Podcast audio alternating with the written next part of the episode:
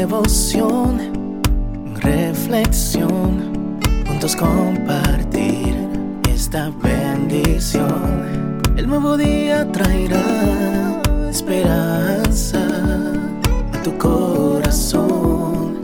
Qué bendición.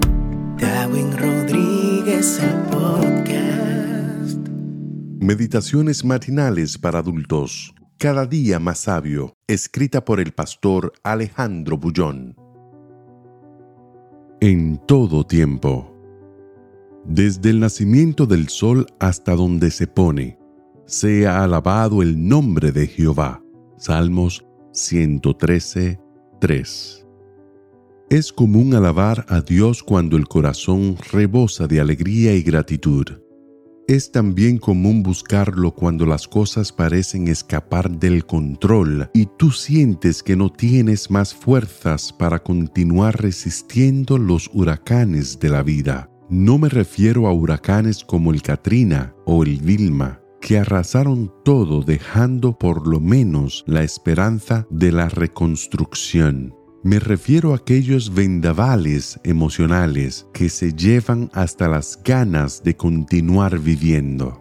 ¿Qué sucede cuando el ser amado un día te mira y te dice, fue bueno mientras duró, pero me estoy yendo porque quiero ser feliz? ¿O qué sientes cuando después de toda una vida de trabajo, la traición de alguien en quien tú confiabas parece destruir tus sueños?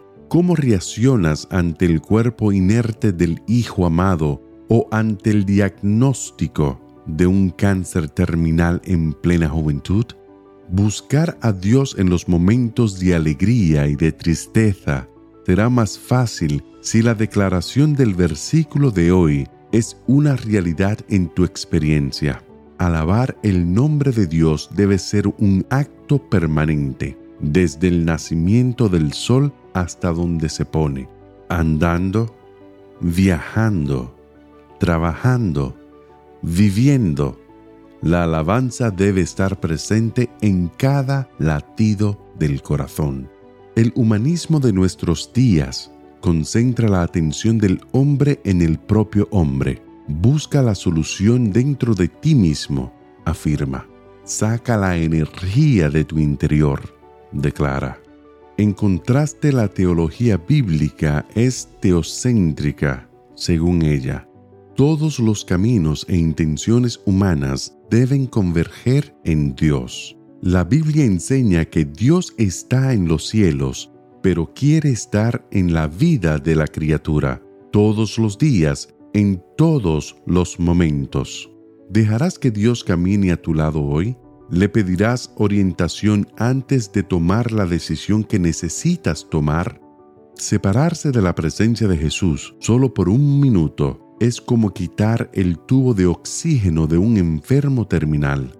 Si aprendes a sentir la presencia de Dios en todo momento, te será más fácil hacerlo en medio del dolor.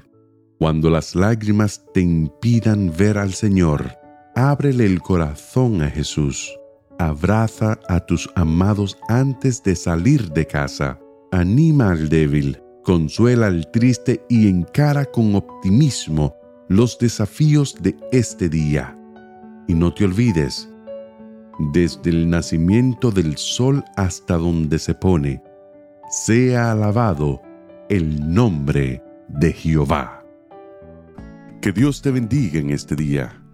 Sé fuerte y valiente no tengas miedo ni te desanimes, porque el Señor tu Dios está contigo donde quiera que vayas.